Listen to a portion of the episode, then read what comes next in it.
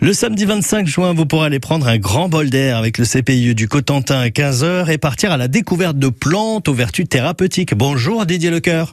Bonjour. Où est-ce que ça se passe exactement votre rendez-vous Alors, c'est en fait euh, sur la commune de Saint-Clément-Roncoudray, dans l'Anne, dans le sud-est de la Manche, donc euh, à côté de Mortain. C'est une, une zone en fait de tourbière qui a été euh, d'ailleurs très bien aménagée par le département avec un, tout un platelage, des, des petites plateformes pour observer effectivement avec des petits panneaux.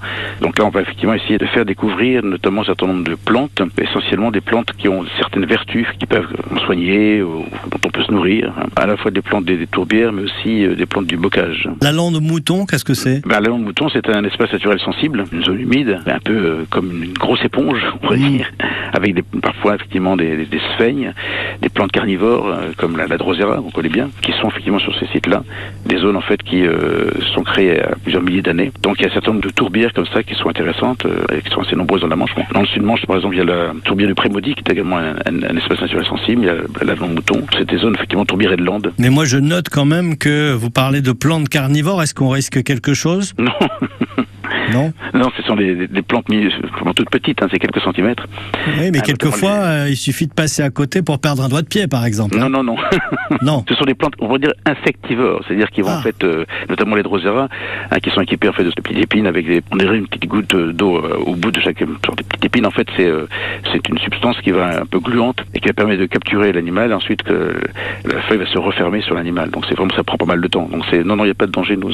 Bon, tant mieux. Et quelles sont ces plantes alors qui soignent que l'on va pouvoir découvrir Alors, euh, ben, par exemple, euh, des choses toutes bêtes comme l'ortie. L'ortie pour ses vertus euh, contre l'arthrite, par exemple l'arthrose, pour la pousse des cheveux, mais aussi qu'on peut déguster euh, quand on fait des quiches ou... euh, Des soupes. voilà, on, peut- voilà, on peut faire aussi du purin d'ortie, donc ça c'est une Mm. plante un peu magi- extraordinaire l'ortie. hein. Vous Il y a dites que ça aussi- fait repousser les cheveux l'ortie Oui, oui, oui. Ah tiens.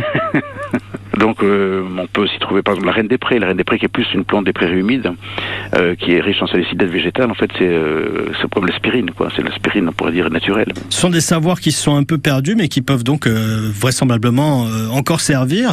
Ah oui, tout à fait. oui. Merci Didier Lecoeur. Merci à vous.